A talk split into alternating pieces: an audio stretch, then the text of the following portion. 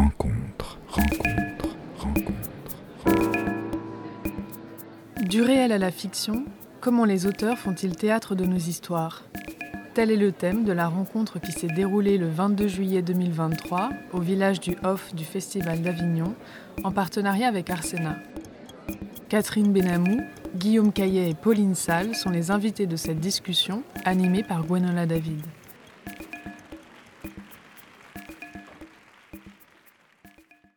Eh bien, nous n'attendions plus que vous. Prenez place, je vous en prie. Bonjour à toutes et à toutes. Bienvenue pour euh, cette rencontre du réel à la fiction. Comment les auteurs font-ils théâtre de nos histoires? Nous sommes euh, ravis de participer à ce focus dédié aux auteurs qu'organise le festival OFF. C'est important pour Arsena, Arsena qui est le Centre national des arts du cirque, de la rue et du théâtre, et qui euh, s'occupe beaucoup des auteurs, puisque euh, Arsena gère le dispositif national d'aide à la création dramatique. Et donc nous accompagnons, nous essayons de faire partager le goût des écritures d'aujourd'hui au plus grand nombre. Et euh, c'est une rencontre comme celle-ci euh, aussi qui va nous donner l'occasion euh, eh bien de, réfléchir ensemble à ce que nous racontent les auteurs. Le réel, il y en a beaucoup, est toujours sur scène, on pourrait dire, puisque d'abord les acteurs sont réels, ça se passe en vrai, on, est de vrais spectateurs, on a quitté le champ du numérique. Il est très présent aussi, puisque le théâtre documentaire est est un courant qui euh, s'est beaucoup répandu sur les scènes euh, ces derniers temps. Mais là, nous allons nous intéresser à une autre forme de rapport au réel. Euh, c'est la façon dont les auteurs prélèvent la matière de leur œuvre, souvent à même la vie, à travers des expériences in situ, des témoignages ou des documents. On va essayer de comprendre comment est-ce qu'ils travaillent à partir euh, de ces matériaux, quel est le processus de fictionnalisation qui donne à ces histoires, qui sont au départ des histoires singulières, qui donne à ces histoires une résonance à la fois intime et sociale. Donc pour euh, en parler, euh, nous avons le plaisir d'accueillir Catherine Benamou, autrice, donc, qui est formée euh, au Conservatoire national supérieur d'art dramatique. Vous avez été euh, longtemps comédienne avant de passer à l'écriture, repérée en 2017 par le dispositif Arsena de l'aide à la création pour Au-delà.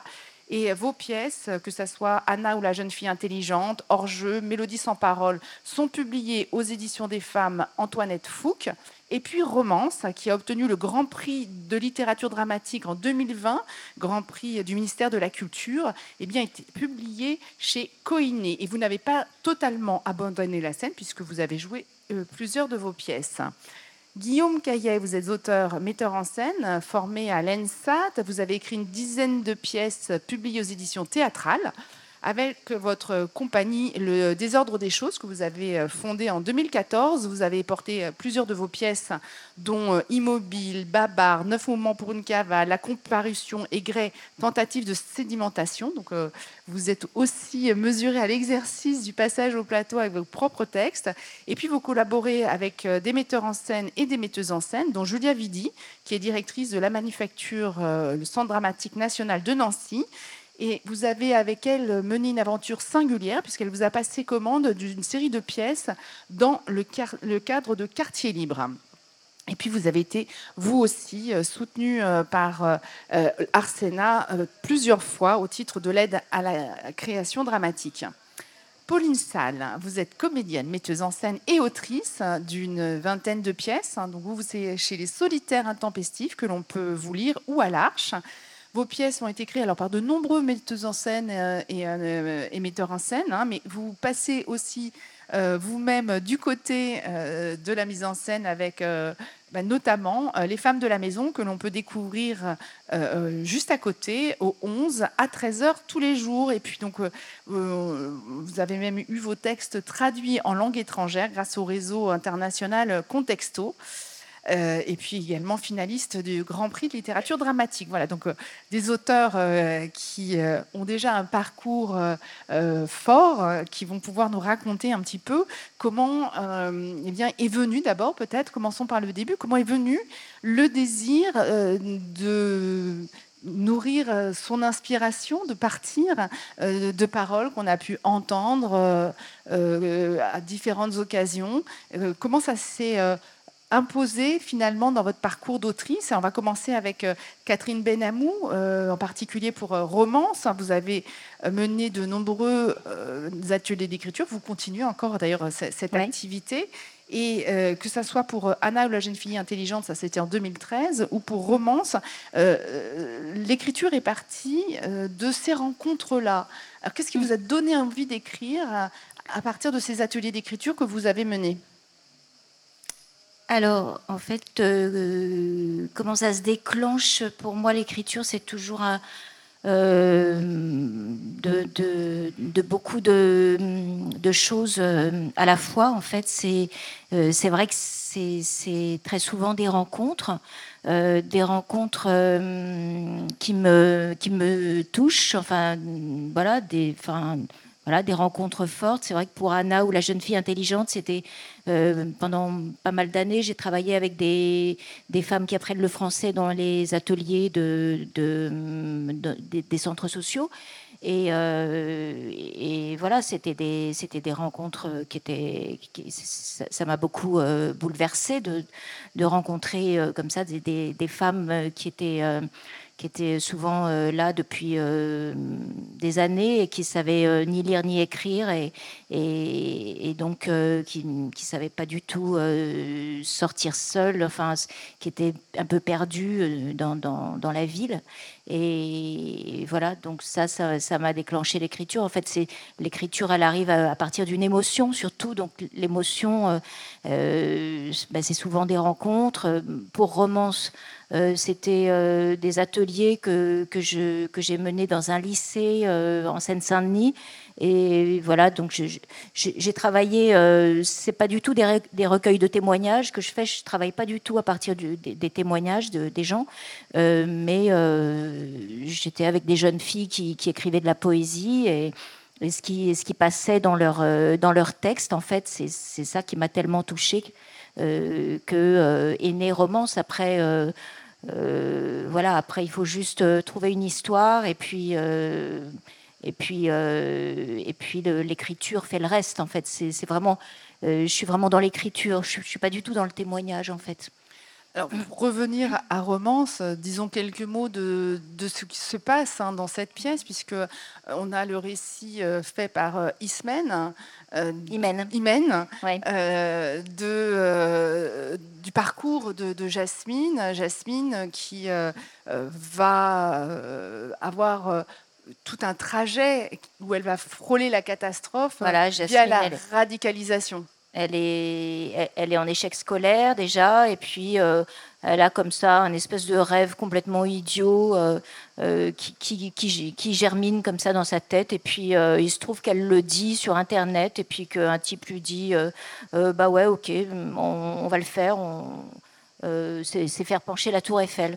bon, ok, on le fait. Et, et, donc à partir de là, elle rentre dans un espèce de, elle met le pied dans un, dans un engrenage et dans quelque chose qu'elle qu'elle peut pas du tout maîtriser et très vite, euh, euh, voilà. En plus, euh, le, type débarque chez elle, elle le trouve vraiment très différent de, de ce qu'il était quand elle communiquait avec lui sur Internet. Et puis, voilà, elle, elle sent qu'il est trop tard pour lui dire de repartir parce qu'elle s'est déjà engagée. Donc c'est comme ça, c'est juste le fait que euh, quand on va un peu trop loin, euh, comment revenir en arrière, euh, l'engrenage, quoi, le, système de l'engrenage, et qui fait que après, bah, il la viole, et puis et puis après c'est voilà, puis après ça, ça va vers le vers le mur, quoi, parce que parce qu'elle ne, elle, ne, elle n'avait pas prévu ça. Elle, est complètement euh, débordée par, euh, par cette espèce de, de, rêve qu'elle avait au départ. Quoi. Donc on imagine que la réalité de ces lycées euh, dans, en Seine-Saint-Denis a effectivement aussi contribue à nourrir la réflexion de fond sur les processus de radicalisation, sur la façon dont finalement les destinées euh, sont, euh, se décident de façon un petit peu euh, un Ouais. petit peu fragile.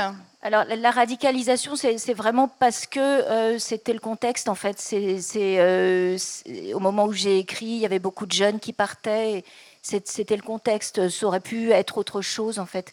Mais euh, c'est surtout que c'était des filles qui, dans leurs poèmes, puisqu'elles écrivaient des poèmes avec moi, elles se plaignaient beaucoup d'être invisibles. Elles disaient que euh, voilà, ce, truc de l'invisibilité qui était à la fois quelque chose qu'elles cherchaient, parce que quand on les voyait pas, on leur foutait la paix, et puis en même temps, euh, qui, qui est un truc où elles se sentaient complètement disparaître. Et, voilà, c'est surtout ça qui m'a touchée en fait. Et, donc, euh, bon, après, il y a, d'autres fils qui sont arrivés. Voilà, le fil de la radicalisation, parce que c'était le contexte. Il y a aussi euh, bah, l'histoire de l'amitié entre, entre Imen et Yasmine, euh, le questionnaire sur le suicide. Enfin, bon, c'est- plein de, de choses qui se croisent, en fait. Nous, y reviendrons justement quand euh, nous parlerons peut-être plus de la fiction, comment euh, s'opère ce, passage euh, de- des paroles recueillies, de l'émotion première à la construction fictionnelle. Guillaume Caillet, vous êtes parti en grande enquête, hein, puisque je le disais tout à l'heure, avec Quartier Libre, qui est une commande de Julia Vidi réalisée sur le territoire dans l'Est. dans la grande métropole la métropole du Grand Nancy. Euh, donc vous êtes parti euh, à la rencontre des travailleurs, des travailleuses, et euh, vous y êtes parti non pas seul d'ailleurs, mais avec un comédien et une comédienne, ou une comédienne à chaque fois. À chaque fois, ça a donné ensuite lieu à des pièces que, que vous avez écrites. On- pour avoir lu beaucoup de vos euh, précédents, euh, précédentes pièces, on sait combien euh, vous faites un théâtre qui est en prise avec euh, les questions qui nous taraudent aujourd'hui, avec la société, avec euh, l'homme, l'humain euh, aux prises euh, de- avec la complexité du monde euh, et qui essaie toujours de, de, de, de de trouver son, chemin. Mais là, vous êtes euh, vraiment parti de cette, de enquête poétique, comme vous dites. Comment c'est arrivé aussi dans votre cheminement d'auteur Euh, L'idée, c'était vraiment de se dire que c'est un projet d'écriture qui est relié à un lieu euh, très, très spécifique, qui est un lieu de service public, un CDN, qui a donc comme mission d'aller voir le plus grand nombre. Or, le plus grand nombre, c'est les ouvriers, c'est les ouvrières, c'est les pauvres, c'est les précaires, c'est les invisibi- invisibilisés. Du coup, on a eu envie avec Julia Vidi, la, la metteuse en scène, d'ouvrir comme ça tout un territoire euh, pour aller chercher l'adresse et offrir euh, une adresse euh, poétique et inviter en fait par la question de la représentation, inviter des corps qui sont très peu représentés à se représenter.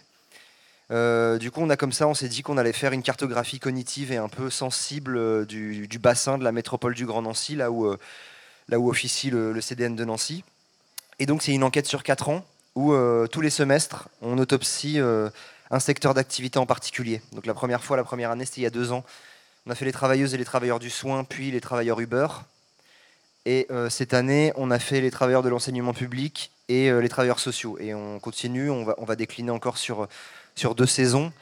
L'idée étant comme ça de pouvoir euh, essayer de comprendre euh, au sein d'une cartographie très spécifique qui est celle de Nancy, qui est donc à la fois une ville bourgeoise mais quand même avec un passé euh, anciennement industriel, euh, d'essayer de comprendre les mutations qui sont à jour aujourd'hui dans le, dans le secteur du travail, mais plus généralement dans notre société, en se disant que peut-être euh, on n'arrête pas de nous dire qu'on est à la fin d'une époque ou qu'on est à la fin d'un monde, mais qu'en fait peut-être juste on est encore dans des mutations et un monde qui se modifie. Donc euh, l'idée à chaque fois c'est de partir une semaine en enquête avec euh, un acteur ou une actrice, d'aller interviewer des gens dans leur lieu de travail ou bien en dehors de leur lieu de travail sur une semaine, donc d'avoir comme ça un panel d'une 20, de 20-30 euh, interviews d'une heure à peu près. Il n'y a pas du tout de protocole euh, sociologue, bourdieusien. C'est vraiment plutôt un, dialogue qui s'initie euh, entre la personne interviewée et nous. Après, moi, je pars en écriture. L'idée étant que de ce qui s'est tramé sur les 20 personnes, on essaie d'avoir un panel assez, important de travailleurs et de travailleuses euh, et de secteurs différents, ou en tout cas des cadres et plutôt des gens euh, euh, subordonnés. Et après, de ça naît une écriture complètement fictionnelle qui essaye peut-être de tirer des conclusions poétiques de tout ce qu'on a essayé de tout ce qu'on a rencontré. Et après, on revient avec l'actrice ou l'acteur et on, on donne, euh, on donne une lecture euh, de, de ces textes-là au cours d'une semaine. Et après, euh, ces dispositifs de lecture sont amenés à tourner et on, invite voilà, tous- tous les autres théâtres de service public à s'en emparer. Quoi. Dans cette grande enquête, vous avez déjà rencontré euh, les travailleurs du soin, du CARE. hein, vous avez rencontré aussi euh, euh, l'univers des livreurs, hein, donc livreurs, à, livreurs à vélo. Vous avez rencontré aussi euh, le corps enseignant. Euh, vous avez, avec Fantôme, travaillé euh, sur les services aux gens en marge. Donc, autant d'univers qui sont très différents. Tout à l'heure, vous nous disiez que il n'y a pas de, protocole, mais néanmoins, comment ça s'organise cette rencontre? Est-ce que ce sont des volontaires? Est-ce que vous travaillez avec des associations? Enfin, juste voilà, comment, comment cette rencontre peut s'opérer? Parce qu'elle ne peut pas naître du hasard, d'une certaine euh, façon.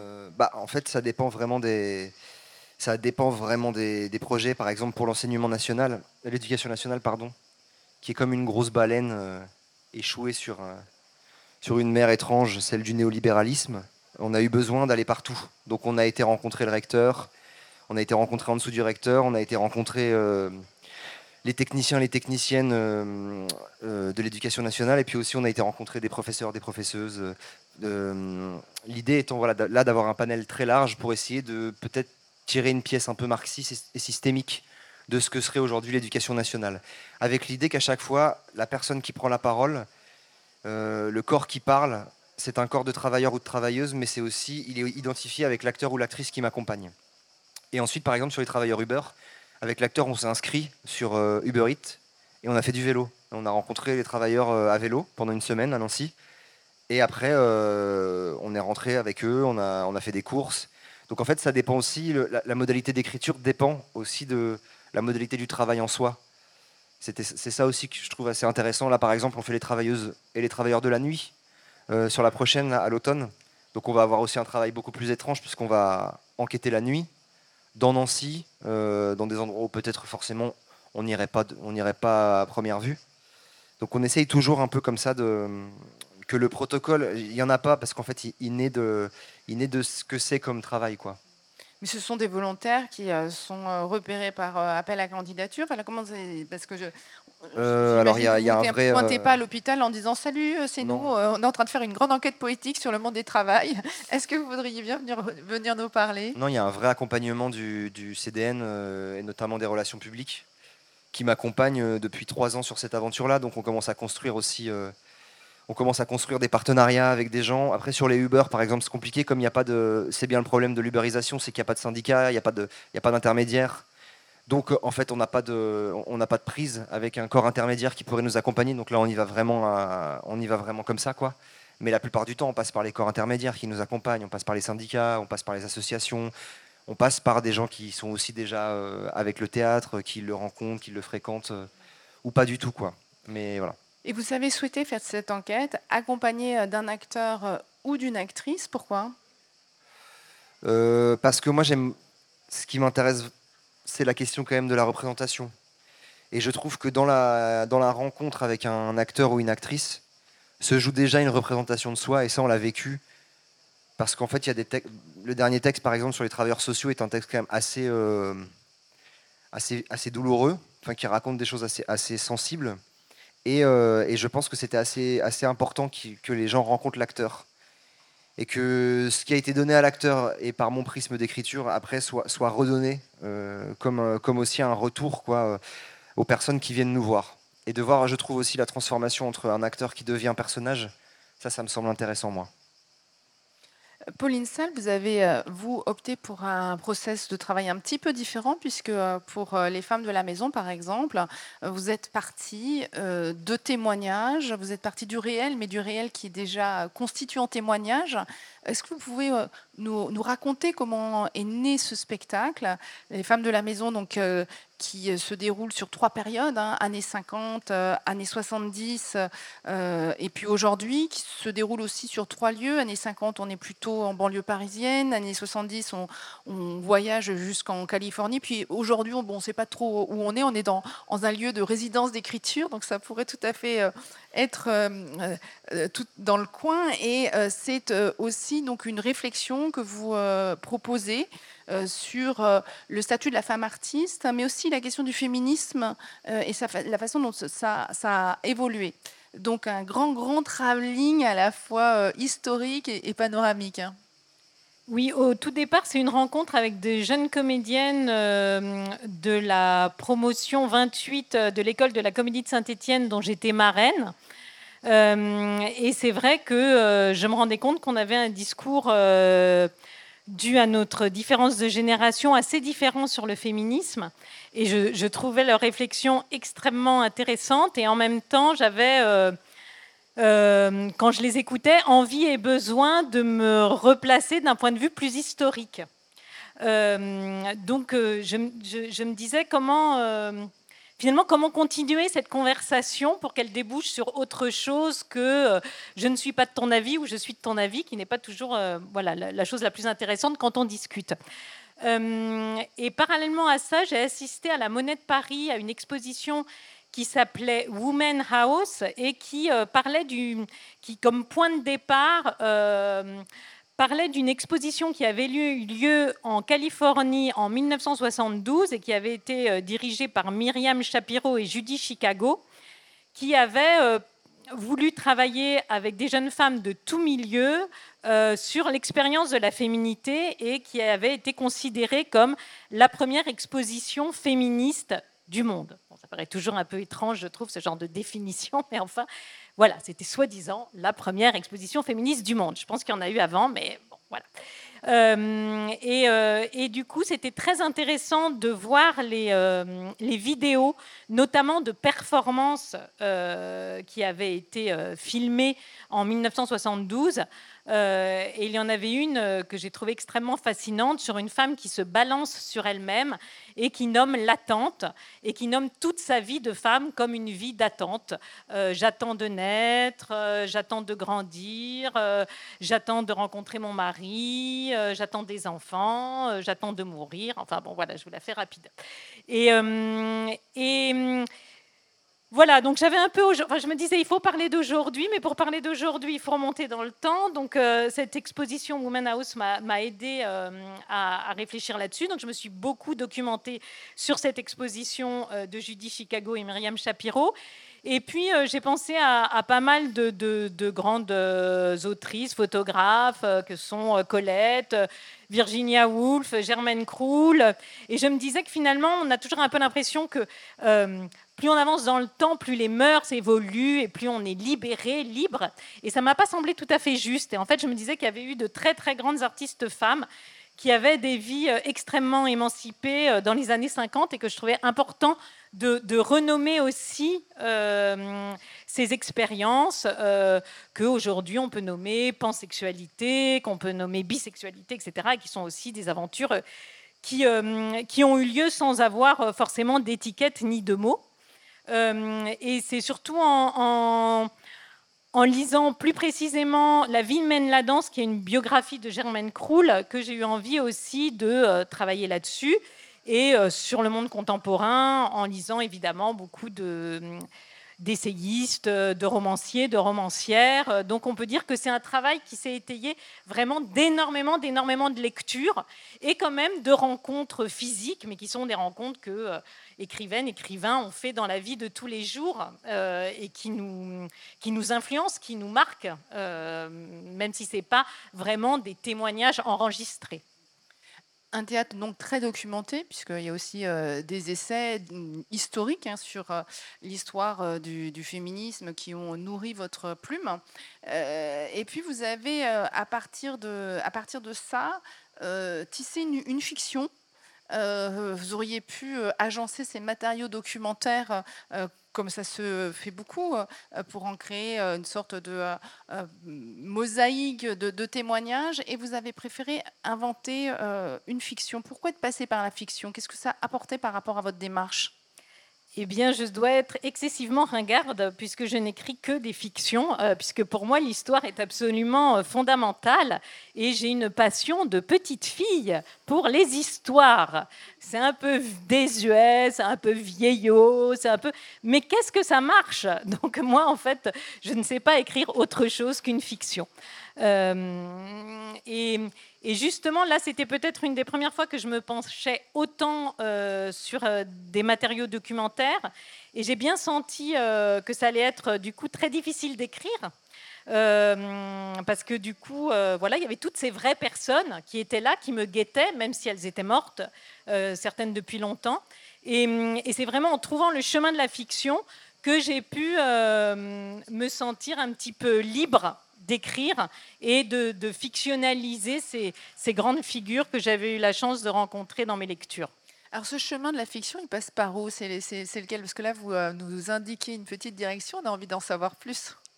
Euh, alors, c'est vrai que par exemple, la, fiction sur les femmes de la maison, elle est vraiment arrivée euh, grâce à Germaine Kroul. En lisant sa biographie, je suis tombée sur euh, le personnage de Joris Evans, que vous connaissez peut-être, qui est un grand documentariste, qui s'est ensuite marié à Marceline Loridan Evans. Ça, normalement, tout le monde, enfin, pas mal de gens voient qui c'est. C'est cette femme rousse, assez petite, qui a fait les euh, qui a été déporté en même temps que Simone Veil et qui a écrit à la fin de sa vie différents témoignages euh, là-dessus. Et avec Joris Evans, ils ont été de très grands documentaristes qui ont vraiment parcouru le monde. Et je me suis rendu compte, je ne savais pas du tout, que Joris Evans avait été le premier mari de Germaine Kroul.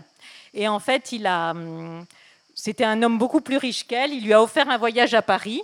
Elle est arrivée euh, jeune femme à Paris et là, elle, est, euh, a plus du tout eu envie de Joris Evans. Elle est tombée folle amoureuse d'un homme qui s'appelle Elie Lothar, qui est un grand photographe. Et puis elle a aimé des femmes.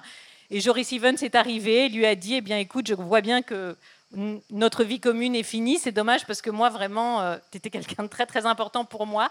Et donc, je, voilà, je te propose qu'on se marie parce que pour vivre euh, ta vie telle qu'elle doit être vécue, la liberté et la manière dont tu as envie de vivre à Paris, il faut que tu sois marié avec un Français. il n'était pas français. Non, mais il faut que tu sois marié. Donc, voilà, il lui propose le mariage et il s'en va. Et j'ai trouvé ce, cette façon d'aimer une femme assez belle. Et donc, dans la fiction, en plus, il lui offre une maison. Et cette maison, il va la prêter peu à peu à des femmes artistes. Et c'est de cette petite anecdote qu'est née, qui n'est pas si petite, je trouve, qu'est née la fiction.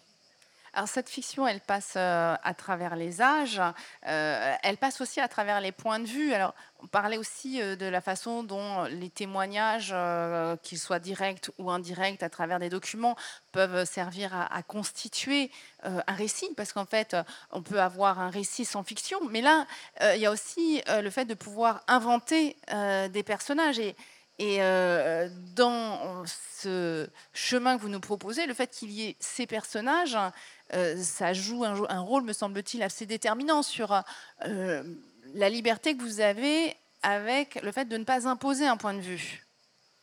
Oui, euh, en effet, vous avez tout à fait raison. C'est vraiment à travers les personnages qu'on rencontre différents points de vue. Et il y a 14 personnages dans Les Femmes de la Maison, donc on peut penser qu'il y a 14 points de vue, aussi bien de femmes de ménage, de femmes artistes que du personnage de Joris. Parce que cette, euh, cette pièce a la particularité évidemment de parler euh, de femmes artistes à partir de cette figure de Germaine Kroul qui était une photographe euh, d'avant-garde assez exceptionnelle. Mais aussi de parler de ceux qu'on ne voit pas souvent, des invisibles, puisqu'en fait, à chaque fois, il y a les femmes de la maison, c'est-à-dire aussi les femmes de maison.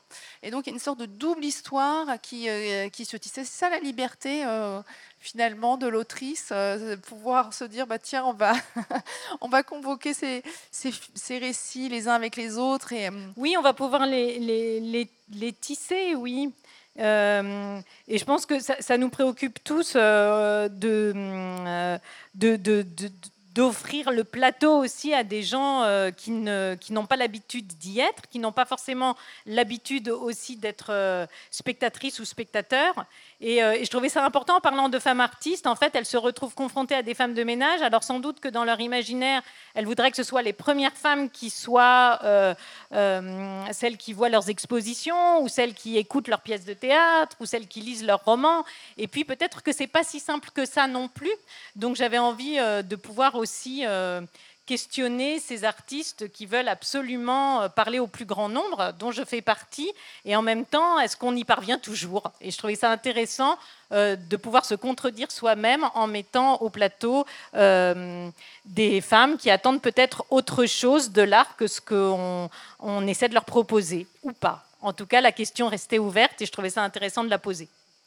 De ce travail de fictionnalisation, euh, il en est aussi question évidemment euh, dans vos œuvres, euh, Catherine Benamou, puisque je disais que ces ateliers d'écriture au départ vous disiez que ces ateliers d'écriture au départ avaient déclenché l'émotion. dans Anna ou la jeune fille intelligente, on a ces femmes qui ne maîtrisent pas les mots, qui essayent de se les approprier et on retrouve ce motif euh, ensuite dans la pièce que vous avez euh, écrite. Et dans Romance, on a cette question de devenir visible. Devenir visible comment? Ben, En faisant un geste exceptionnel. Et qu'est-ce qu'il y a de plus exceptionnel que de faire pencher la tour Eiffel? Hein, C'est quand même... Euh, donc il y a cette, émotion, cette idée première. Comment vous travaillez ensuite sur la fictionnalisation? Comment vous nourrissez aussi Comment vous documentez peut-être hein, votre travail? Euh, documenter, euh, pas tellement en fait. Euh, moi, à part pour, la, mélodie sans les paroles, qui est une pièce un peu à part, qui est d'après Emily Dickinson, donc la, poétesse américaine du 19e siècle. Et, donc là, j'ai vraiment alors là, lu énormément de choses, enfin, tout ce qui était écrit sur elle à peu près. Et, oui, là, on peut parler de, documentation parce que c'était à partir d'un personnage qui a, vraiment existé. Je voulais vraiment écrire à partir de sa vie, essayer de m'imaginer, euh, euh, et après essayer d'imaginer comment ça se passait la vie de tous les jours euh, avec quelqu'un qui reste enfermé dans sa chambre et qui, qui n'accepte de, recevoir les gens que à travers la porte entr'ouverte et, et de, ne jamais être en présence physique des gens, euh, et ça euh, à partir de l'âge de 30 ans jusqu'à la fin de sa vie. Donc euh, voilà, ça, c'est vraiment quelque chose, enfin un personnage, et puis ce génie poétique, quoi, l'expérience poétique. donc là, j'ai, oui, j'ai énormément lu, et, puis beaucoup de poètes et beaucoup de voilà. Mais euh, sinon, euh, pour des, pièces comme Romance ou Anna, ou, même euh, le dernier texte que je viens d'écrire qui est à partir d'un fait divers, c'est plutôt, là, le réel, c'est plutôt une étincelle en fait. C'est vraiment l'étincelle de, la rencontre ou de, trois lignes dans le journal. Et ça, voilà, ça déclenche après euh, bah, il y, a une, histoire qui arrive et, c'est surtout l'écriture, quoi. Et c'est surtout euh, voilà, des personnages qui, déclenchent l'écriture. Euh, ça veut dire que par exemple, dans les ateliers d'écriture que vous faites, il y a cette étincelle donc euh, déclenché euh, par euh, ce que vous lisez, par la rencontre que vous faites avec les, personnes qui travaillent dans cet atelier avec vous.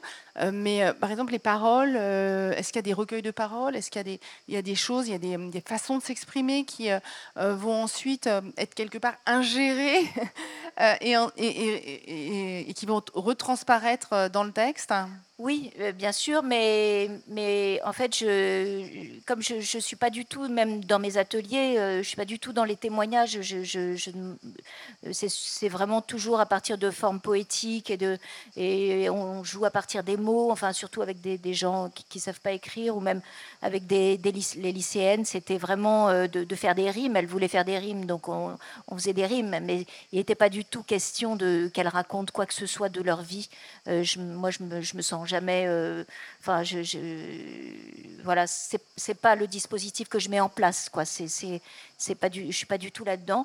Et je, veux dire, quand on, fait ça comme, comme Guillaume sur un territoire euh, pour euh, vraiment rencontrer les gens et tout, mais pour moi c'est vraiment très très différent. Un atelier d'écriture, c'est beaucoup plus intime et, et voilà. Donc on, est dans des formes, dans des formes poétiques souvent, des formes fixes ou des, ou des petites histoires. Là vraiment, c'est elles, elles sont dans, dans la, eux, eux ou elles sont dans la fiction.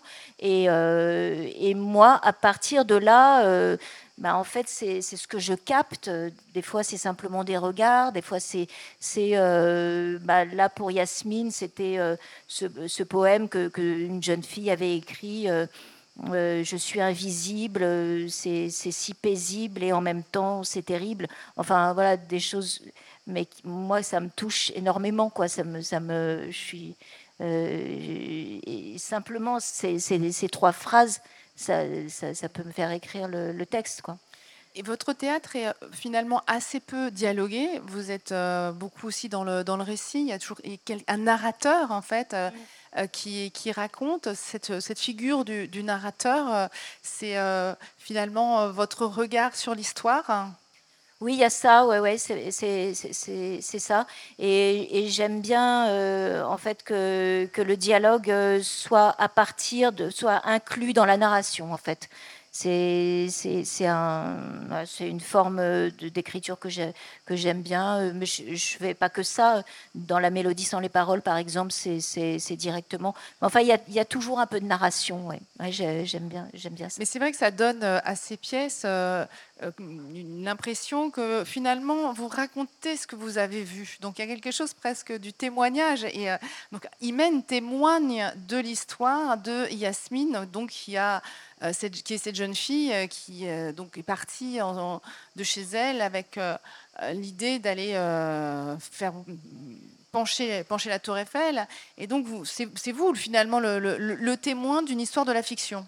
En fait, euh, c'est oui, l'histoire fictionnelle. Ouais, il y, a toujours euh, l'histoire de la parole en fait qui, c'est voilà, c'est un, un, thème qui me qui, qui, me, poursuit. Euh, je, je, je, sais assez bien pourquoi, mais et, donc il y, a, y en a une qui n'a pas la parole et c'est pour ça qu'elle se plante, et l'autre qui a la parole et, et qui peut parler à la place de, de, de, sa copine et, voilà, et, Anna, bah, Anna non plus n'a pas la parole puisqu'elle n'a pas les mots, elle ne maîtrise pas les mots. Donc c'est quand elle apprend les mots qu'elle commence à, apprendre à parler en fait. Et, quand elle commence à parler, bah, elle se libère. Enfin, c'est tout ça est, évident, mais bon, c'est, juste de, montrer le, mécanisme de ça, quoi.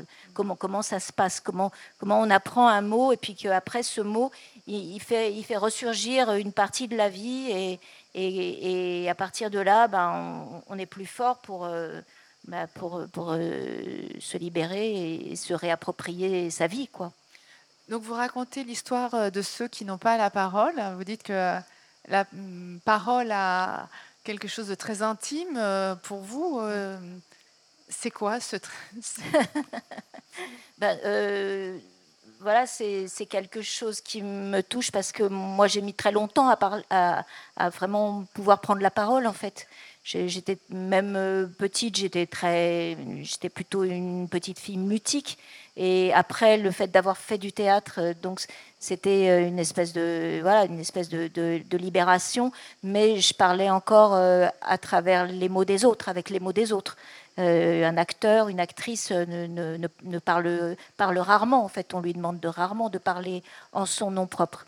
Et puis, euh, et puis bah, l'écriture est arrivée euh, avec, la, avec la possibilité de, de, prendre la parole. Quoi.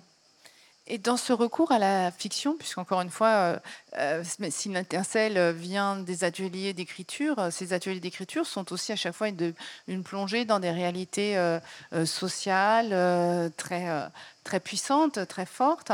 C'est un chemin que vous n'avez jamais quitté, celui de la fiction. Euh, bah, en fait, la fiction, euh, pour moi, elle est un prétexte. En fait, c'est une façon de, capter l'attention euh, des gens et c'est une façon de, de, pouvoir parler de son, sa vision du monde, enfin de ma vision du monde. mais il faut pouvoir capter l'attention des gens pour ça. Et l'histoire, une bonne histoire, en fait, euh, bah, ça, ça, fait que, que les gens euh, sont, sont, captivés. Et c'est vrai que j'essaye toujours de, de, happer, quoi, de, qui, est ce, ce côté-là dans le texte qui, qui happe l'attention tout de suite et, et, moi qui me permet de, déployer euh, et la poésie et la, et, et la, et la façon de, voir le, le monde. Guillaume Caillet, vous rencontrez aussi ces invisibles, hein, qui n'ont pas la parole, auxquels Catherine Benamou, euh, justement, euh, permet d'accéder euh, à la, parole. Donc vous, aussi, vous allez à la rencontre de, ces personnes dans Quartier Libre, mais aussi dans d'autres pièces, hein, que ce soit Neuf mouvements pour une cavale, Grès, tentative de sédimentation. Donc c'est n'est pas uniquement parce que vous avez eu cette expérience très concrète avec les, les, travailleurs et avec, et avec le terrain. Et après, donc, vous, écrivez une fiction si on reprend l'exemple de, Quartier Libre, euh, vous auriez pu euh, tout à fait, à partir de ces, euh, de ces paroles recueillies, composer des, témoignages. Et on, est dans des formes, dans vos pièces, qui sont en général très élaborées d'un point de vue dramaturgique et qui ne sont pas du tout réalistes. moi, j'ai le même problème que Pauline, quoi. c'est que je suis ringard aussi, donc je pense que seule la fiction nous permet euh, de représenter le monde parce qu'on l'a choisi. Il y a quelque chose comme ça qui me semble euh, important, de se dire, moi ça ne m'intéresse pas du tout euh, de représenter sur un plateau le réel sans le transformer. J'ai l'impression que le geste d'écriture, il est de transformer le réel pour lui apporter une modification nécessaire ou bien un parcours nécessaire à ce que le temps d'une heure, d'une heure et demie se déploie une transformation intime, physique, sociale, qui permettent en retour au spectateur, à la spectatrice de se transformer. C'est ça qui me semble intéressant. Par rapport à la dramaturgie, euh, sur Quartier Libre ou sur d'autres, euh, j'attaque toujours euh, d'une manière très structurante en me disant, je prends l'exemple de, Trois fois Sally, par exemple, qui est le premier texte que j'ai écrit des Quartiers Libres, qui est donc l'histoire sur les travailleuses du soin et, du care. Et j'ai rencontré tout un panel de femmes et peut-être la, la, plupart, euh, peut-être ce qui ressortait beaucoup, c'était la question de la salissure, qu'elle se sentait salie. En plus, on était juste après le Covid, la Covid. Et, euh, et voilà, ce truc, les premiers de cordée, tout ça. Et euh, il y avait quelque chose de l'ordre de la salissure. Il se trouvait qu'on a rencontré une personne qui s'appelait Sally et une autre qui s'appelait Salimata. Je me suis dit, bon, bah, la structure du. Enfin, le, personnage va s'appeler Sally. Donc il y en aura trois, puisque en ayant rencontré tout un panel, on a rencontré euh, des cas, on a rencontré des gens à l'hôpital, des auxiliaires de vie, des femmes de chambre. Donc je me suis dit bon bah ça va être trois femmes qui à la fin vont se regrouper en une. Et donc ce qui me semblait intéressant, c'était que trois corps euh, individuels, individués deviennent un corps collectif, donc possiblement aille en manif quoi. Donc la structure euh, dramaturgique, elle était attaquée comme ça, elle, elle, découle, elle découle vraiment des, entretiens qu'on mène et de ce qui ressort dans les entretiens. Euh, par exemple, dans les travailleurs Uber, assez vite, ce que j'ai compris, c'est qu'en fait, le système, euh, l'Uberisation tient par les sans-papiers euh, qui achètent des comptes, des comptes à des marchands de comptes. et que ces sans-papiers-là, en fait, sans eux, la structure de l'ubérisation ne tiendrait pas. Et donc, il y, a eu quelque chose qui m'a intrigué là-dedans, d'aller à, la, recherche de ces personnages-là qu'on ne voyait pas. Et puis en fait, euh, assez vite, en faisant de l'ubérisation, en, rencontrant les travailleurs, je me suis rendu compte qu'il y en avait qui essayaient d'aller contre les structures et qui donc euh, se mettaient en coopérative. Euh, d'autres qui pensaient qu'ils allaient faire beaucoup de blé et faire beaucoup de blé et faire beaucoup de blé et faire beaucoup de blé. Et donc forcément, je me suis dit bon bah en fait, pour que ça fonctionne, il faut qu'on mette le spectateur ou la spectatrice dans dans l'apprentissage de ce système-là. Donc possiblement, ça commence la première journée et ça va finir jusqu'au moment où il quitte l'appli, quoi. Et après, le problème de ces applications-là, qui sont sans corps intermédiaire, c'est qu'il n'y a pas de patron. Le patron, c'est l'algorithme. Donc, comment aller casser le patron euh, Comment aller casser l'algorithme C'est compliqué. Donc, assez vite, je me suis dit que la fin, ça finissait dans les réseaux. Et que la seule possibilité pour que ces algorithmes-là se suppriment, ou qu'on supprime ce néo-capitalisme-là, c'est qu'on aille péter les applis. Donc, ça finissait forcément dans le virtuel. Donc, en fait, chaque. Euh, la dramaturgie, elle vient, elle vient vraiment des, des corps qui sont rencontrés, quoi. Et après, l'écriture aussi, puisque euh, le truc des travailleuses et des travailleurs, c'est qu'elles ont aussi des, une écriture du réel différente, donc forcément la, langue n'est pas la même. Euh, ça me semblait beaucoup plus intéressant, notamment dans Information préoccupante, que l'écriture soit beaucoup plus imagée, qui la pièce sur l'éducation nationale, euh, qui, donc, qui on suit le parcours d'une professeuse d'SVT, que ça soit beaucoup plus imagé comme, comme écriture. Du coup, je me suis dit, bon, bah, en fait, elle va parler en images, donc elle a assez vite fait est arrivé la question d'une baleine euh, qui serait l'éducation nationale et euh, les enseignants, les enseignantes seraient des krills à l'intérieur de cette baleine qui essayent de colmater les trous percés par, euh, par le système Macron. Et donc assez vite, en fait, ça, vient de, l'écriture. Donc assez vite, ça, vient des, des témoignages. Donc l'écriture, elle découle aussi de ces témoignages-là. C'est comme si euh, l'analyse que vous faites euh, de la situation à travers ces multiples points de vue que vous euh, embrassez lors des entretiens, que cette analyse dégageait une, métaphore, une, des lignes de force qui ensuite allaient devenir les lignes de force de la dramaturgie en fait. C'est que la, structure fait sens en elle-même. Bah, c'est ce qui me semble intéressant pour, pour se dire qu'une pièce n'est pas, n'est pas la même que la suivante. Et puis, euh, pour, éviter le, pour éviter le syndrome de la page blanche, moi, j'ai be- j'ai besoin de structurer le récit pour le, pour le comprendre et le cerner et l'envisager jusqu'à la fin avant de le commencer. Sinon, j'ai l'impression d'écrire toujours la même pièce. Cette question du style de la langue est très importante euh, dans toutes vos écritures. Euh, reprenons euh, trois fois Sally, puisqu'on a ces trois personnages qui vivent en parallèle et le récit parfois passe de l'une à l'autre, se chevauche, se répond. Il y a beaucoup de, systèmes de résonance. Et, en même temps, elles ont chacune leur personnalité, j'ai envie de dire, à, travers, la langue. Cette recherche sur l'oralité qui va être euh, donnée à entendre sur scène, comment, euh, vous, comment, vous, faites Euh, là, j'ai la chance aussi d'être très proche des actrices. Donc, j'écris vraiment pour, pour eux, pour elles.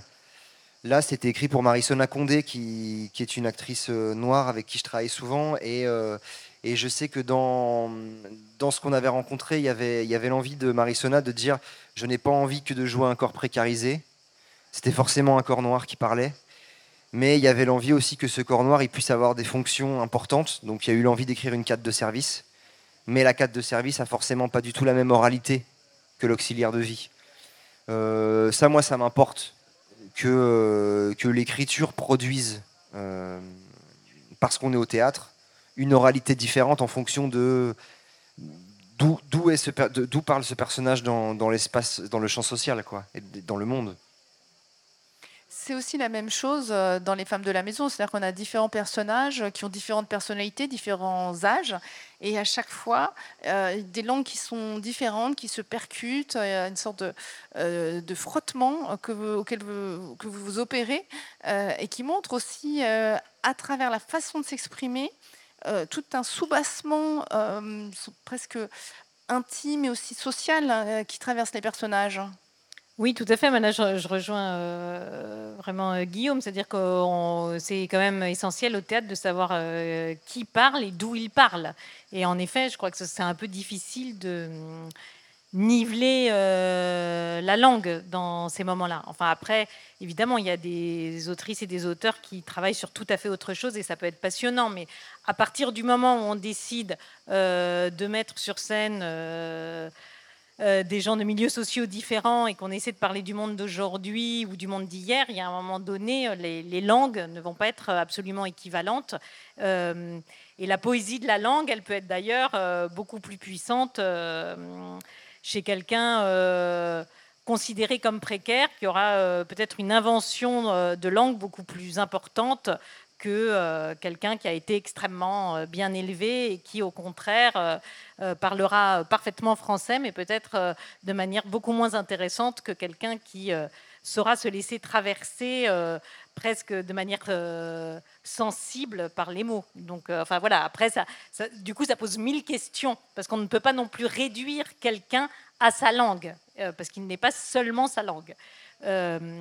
Et, et par ailleurs, c'est vrai que, euh, également comme Guillaume, moi, je travaille énormément en pensant aux actrices et aux acteurs. Là, j'avais ma distribution avant d'écrire la pièce. Enfin, je dis ma distribution, c'est un peu ridicule. C'était pas la mienne, mais enfin, en tout cas, j'ai choisi de travailler avec ces trois actrices et cet acteur.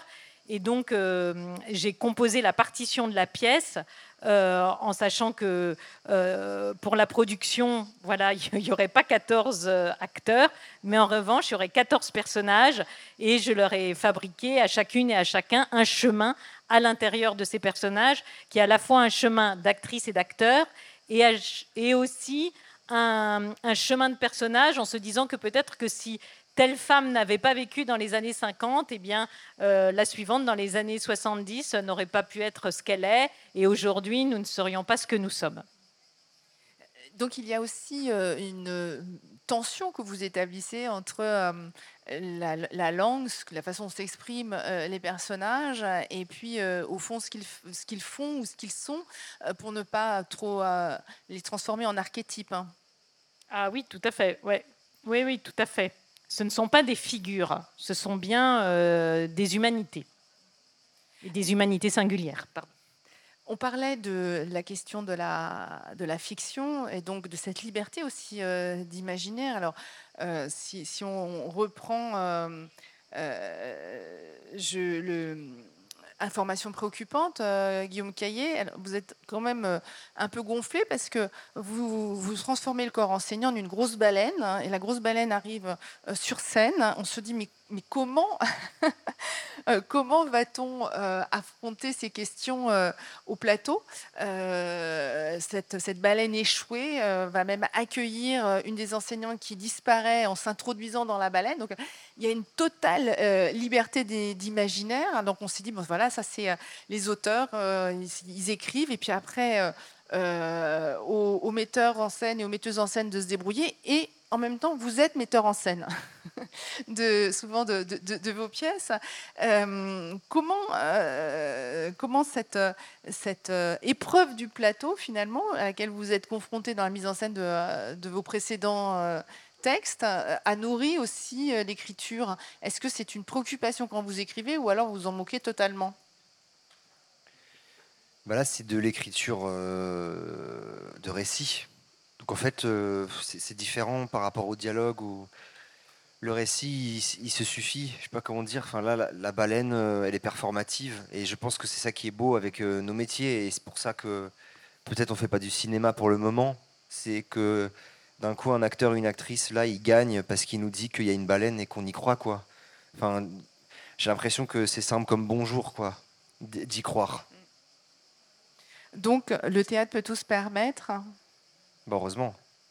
Et, cette liberté d'imaginaire, euh, euh, est-ce pas là justement une façon de résister? Je pense cette euh, phrase d'Édouard Glissant, arriver à l'insurrection de l'imaginaire, c'est pour ça que vous faites du théâtre? Grâce à la fiction Catherine C'est une jolie phrase. l'insurrection, c'est beau, l'insurrection de l'imaginaire. Euh, bah sûrement, oui. Je pense que oui. Enfin, c'est parce que c'est un espace de liberté, quoi. Euh, l'écriture. Euh, enfin, moi, je sais quand j'ai commencé à écrire, j'ai ressenti ça vraiment très fort que, que, là, je pouvais tout faire, quoi. Je que personne n'avait rien à me dire et, et que, que c'était à moi, que c'était mon, c'était mon espace, quoi. Donc là aussi, totale, totale liberté dans le, dans le récit. Oui, après, euh, moi j'écris beaucoup pour des acteurs, mais moi je suis pas metteuse en scène. Donc euh, moi je pense beaucoup aux acteurs et, ça passe par moi, bon parce que je suis aussi actrice et quand même si je joue plus beaucoup, mais quand on est acteur, on est toujours acteur en fait. Et, donc ça, passe, euh, voilà, les, les, mots passent par moi quoi. Donc, euh, que ce soit euh, n'importe quel personnage, j'écris vraiment pour. Euh, il faut que je sente dans mon corps si ça fonctionne, si le rythme me met dans un certain état, si, le, si les mots me, provoquent de l'émotion ou pas quand je les dis. En fait, c'est donc c'est ça, c'est vraiment pour le pour pour des voix. Et puis je et puis j'imagine aussi il y a des acteurs que, que que j'aime et que j'imagine s'ils si, disaient mes textes, voilà, donc oui, je pense beaucoup aux acteurs, mais pas à la mise en scène. Et vous, Pauline Salle, est-ce que vous pensez à la mise en scène? Puisque pendant très longtemps, vos textes euh, ont été portés au plateau par euh, des metteuses en scène et des metteurs en scène. Donc euh, vous étiez plutôt à côté de la scène. Et puis ces dernières années, avec par exemple Normalito, vous avez écrit qui a énormément tourné. Normalito, qui est un spectacle pour l'enfance et la jeunesse qui raconte euh, une fable sur qu'est-ce que c'est qu'être normal, euh, et, justement euh, rouvrir le champ des possibles à partir de, cette normalité. cette confrontation au, plateau, comment vous l'intégrez? Est-ce que vous, avez l'impression que c'est intégré aussi un peu au moment de l'écriture? Est-ce que ça a infléchi des choses? En fait, je pense que quand, quand, je, quand on me passe une commande d'écriture, euh, j'essaie de donner une pièce qui a l'air euh, plutôt bien construite. Parce que c'est aussi un peu, je crois, ce qui m'est demandé. Euh, et en fait, je me suis rendu compte que quand j'écris du coup une pièce que je vais moi-même mettre en scène, alors là, je m'autorise à ce qu'elle puisse sembler bien moins structurée, ou en tout cas avec des, des passages qui qui euh, peuvent sembler dramaturgiquement, ma foi, euh, inutiles. Euh, et, que ça, et que je me dis, oui, oui, bien sûr, on pourrait tout à fait les couper, mais vraiment avec aisance. Et pourtant, je pense qu'ils sont importants, et à partir du moment où je le mets moi-même en scène avec l'équipe d'actrices et d'acteurs, parce qu'ils sont fondamentaux dans le processus, je pense qu'on va comprendre ensemble pourquoi ils sont nécessaires. Euh, donc en fait, euh, pendant que j'écris, je ne pense pas du tout à la mise en scène, mais en revanche, je m'interdis moins de choses en cours d'écriture, parce que je sais qu'on va le résoudre ensemble et que des choses euh, considérées comme brinque-ballantes seront peut-être au final des défis qu'il fallait relever à la scène et qui apportent vraiment quelque chose. Mais cette euh, confrontation euh, au réel euh, de la représentation, puisqu'à un moment, voilà, il y a des mots et puis il faut les incarner, il faut passer à la question de la représentation, finalement, n'a pas du tout bridé votre imaginaire. Non, non, j'espère que non. la littérature. L'insurrection de l'imaginaire, je trouve que c'est tellement dur d'être à la hauteur de cette phrase. Comment peut-on prétendre avoir écrit quelque chose à la hauteur de cette phrase euh, mais euh, non, en tout cas, ça ne bride pas l'imaginaire. C'est surtout qu'on ajoute énormément d'imaginaire à son propre imaginaire, parce qu'une mise en scène, c'est aussi euh, un scénographe, une scénographe, une créatrice lumière, un créateur son, des actrices, des acteurs. Enfin, tout d'un coup, c'est une équipe qui va poser son propre imaginaire sur un objet. Donc, donc c'est plutôt, là encore, multiplier des points de vue entendre d'autres choses que ce qui vous a semblé écrire. Euh, je ne pense pas qu'on puisse conserver en se mettant au plateau avec un groupe euh, la première sensation qu'on a eue en écrivant. Ça, bouge forcément, et heureusement. Et le théâtre, c'est aussi une écriture de trous. Et il faut bien des êtres pour remplir ces trous.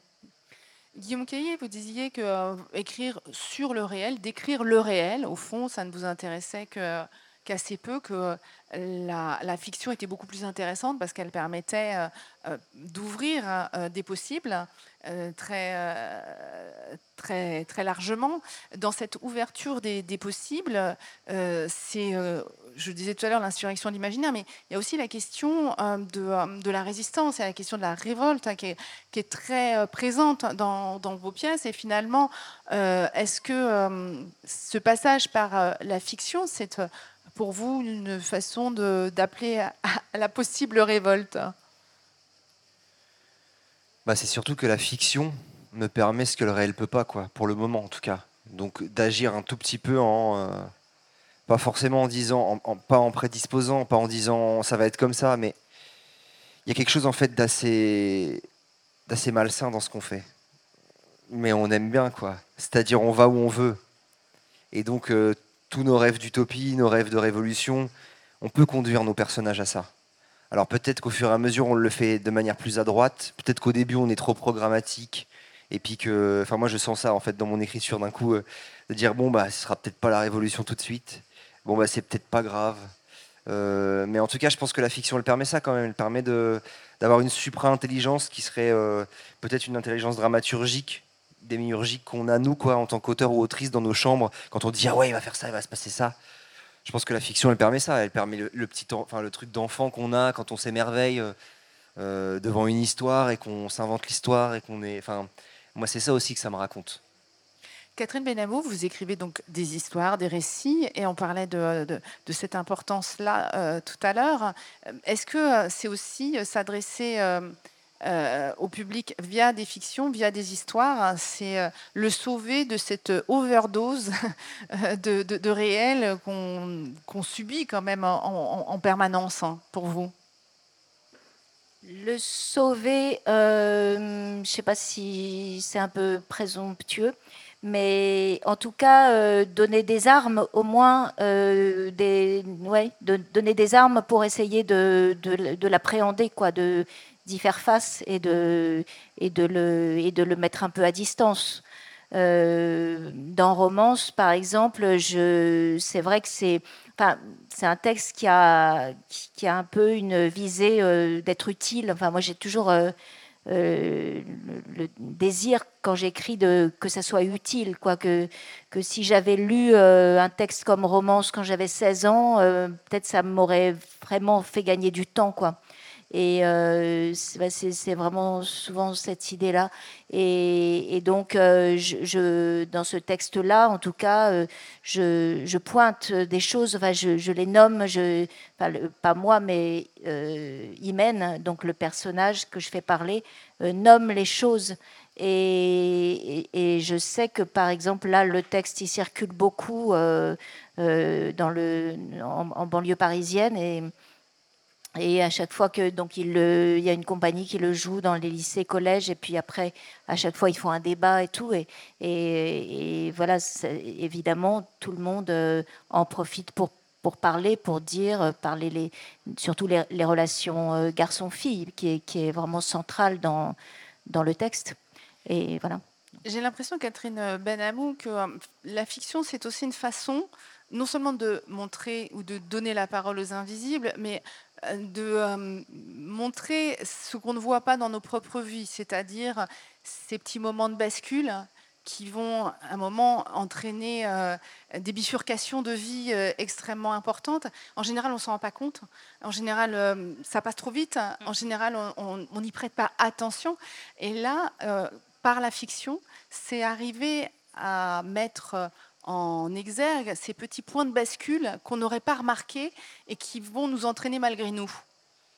Oui, bah là, oui, euh, typiquement dans, dans Romance, c'est vraiment le, cette histoire, elle, elle, elle, part très très vite et personne ne l'a vu venir. En fait, personne n'a vu euh, Yasmine euh, tomber dans, dans, ce, dans ce piège et euh, même son ami ne, l'a pas vu. Et donc c'est aussi euh, une façon de, remonter un petit peu dans le temps et, de voir à quel moment les choses euh, se, se, cristallisent, à quel moment voilà ça, bascule comme, tu dis et, et, on peut pas et on, on, peut plus revenir en arrière parce qu'on parce qu'on n'a pas les moyens, parce qu'on n'a pas les mots, parce que parce qu'on a peur, parce que voilà tout ça. Guillaume Caillé, c'est aussi euh, très présent dans vos pièces, c'est-à-dire euh, ces personnages qui étaient euh, dans un environnement social, dans un métier où finalement tout semblait assez balisé, assez tracé, et puis il y a un événement, petit quelque chose qui tout d'un coup vient gripper cet ordre très bien déterminé. Et, c'est ça aussi, il me semble, hein, que grâce à la fiction, vous arrivez à, montrer, à éclairer, non pas de façon euh, évidemment manichéenne ou appuyée, mais c'est à, ces moments presque invisibles euh, qui euh, vont déterminer nos vies que vous nous appelez à prêter attention. En fait, je réfléchissais là quand, vous parliez tout à l'heure, vous disiez le réel subi. J'ai l'impression quelque part que moi, dans ce que j'essaye d'écrire, il y a toujours un moment où tout le début de la pièce, une sorte de réel qui est subi par les personnages et puis à un moment se passe un instant décisif où le personnage fait euh, autre chose et d'un coup il devient agent. Et peut-être c'est euh, finalement dans cette agentivité-là que la fiction se, loge. Quoi. Et je trouvais ça assez beau de se dire que d'un coup, peut-être que nous, ce qu'on faisait, c'était peut-être de remettre un peu d'agir là où euh, le réel nous, subit, enfin, où le subit, quoi. Et moi, c'est ça qui m'intéresse. En tout cas, en photographie, à ce truc-là, de dire l'instant décisif, c'est le moment où le cliché se fait. Et moi, j'ai souvent tendance à me dire que ce que j'écris, c'est un, cliché qui se, qui se met en mouvement, quoi. Et on retourne en arrière et on va un peu voir ce qui se passe après le cliché. Mais je crois que c'est ça, cet instant-là où on prend la photographie et, et la chose s'est faite, quoi. Et, votre goût pour les histoires, euh, Pauline Salve, dis-moi, je, je, je, suis ringarde, j'aime les histoires, mais euh, il n'y a pas que ça aussi. C'est euh, une, une, façon d'appréhender le, le, réel bah, d'un autre, euh, de, de, se décoller du réel Est-ce que c'est aussi euh, parce que cette euh, masse d'informations, cette masse de réel qui est toujours euh, collée sur notre nez euh, devient un peu trop oppressante hein, et qu'on a besoin de, de, décoller de cette réalité-là pour euh, finalement retrouver une capacité à voir notre monde? Oui, peut-être. Et puis, je pense que comme le, le disait Catherine, c'est un, c'est un outil, la fiction, et c'est un outil tellement efficace mais dans le bon sens du terme, l'efficacité, c'est pas mal non plus. Et c'est comme c'est étonnant d'avoir tant envie de s'en passer. Euh, moi, je crois que c'est ce qui me fascine le plus, euh, parce que on peut, on peut dire que la fiction quelquefois nous fait trop décoller du réel, et c'est un peu, voilà, il y a beaucoup de gens qui veulent des, voilà, euh, qui regardent des séries pour décoller du réel, qui, voilà, toujours cette histoire du, divertissement, etc. Mais au-delà de ça, c'est un, outil euh, qui peut nous, nous aider à, à, penser, à réfléchir, à ressentir. Euh, et il me semble de manière plus efficiente, qui est un plus joli mot qu'efficace, euh, que, que juste une série de, témoignages ou de paroles. et je pense que c'est important de savoir la, lui donner une forme et on est tous des adultes. On sait bien que c'est une euh, fiction, mais que c'est utile, la fiction, pour euh, savoir où nous en sommes. Est-ce aussi parce que la fiction, finalement, laisse plus de place aux spectateurs euh, quand on parle de ce théâtre documentaire qui va finalement donner différents témoignages, différents points de vue, qui va très souvent affirmer quelque chose à travers ces différents points de vue? en tant que spectateur, bon, ben, on, écoute, on peut être d'accord ou pas d'accord, euh, mais finalement, euh, je dirais, on prend, on prend position ou pas, euh, tandis que dans la fiction, c'est peut-être décaler la place du spectateur dans un endroit plus polysémique, plus riche, où il ne s'agit pas seulement de prendre, prendre position pour ou contre, mais aussi d'être amené à, vivre certains des dilemmes hein, que peuvent traverser les personnages et certaines euh, des situations euh, complexes et, donc appréhender de façon plus émotionnelle, avec une intelligence émotionnelle, la complexité du réel. Oui, oui, enfin, ça me paraît très juste. Ça me paraît très juste. Après, je pense que euh, pour certaines personnes aujourd'hui, on le voit bien, et peut-être d'ailleurs qu'il ne faut pas du tout les opposer. Euh, euh, parce que ce serait aussi complètement absurde de nier ce mouvement de théâtre documentaire euh, qui existe, qui est fort, qui est intéressant et avec des gens excessivement doués qui le mettent en forme. Mais c'est des, mm, voilà, c'est des manières de ressentir les choses un peu différentes.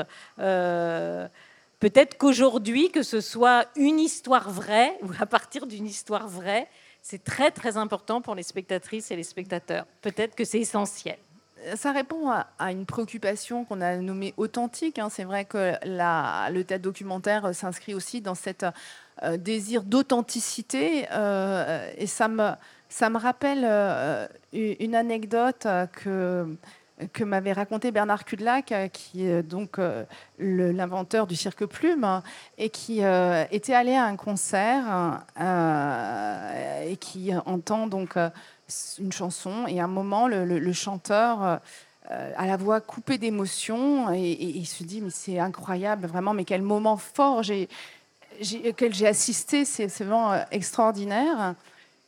Et, l'impression que euh, ce qui se passait était totalement authentique hein, faisait partie aussi de l'émotion ressentie.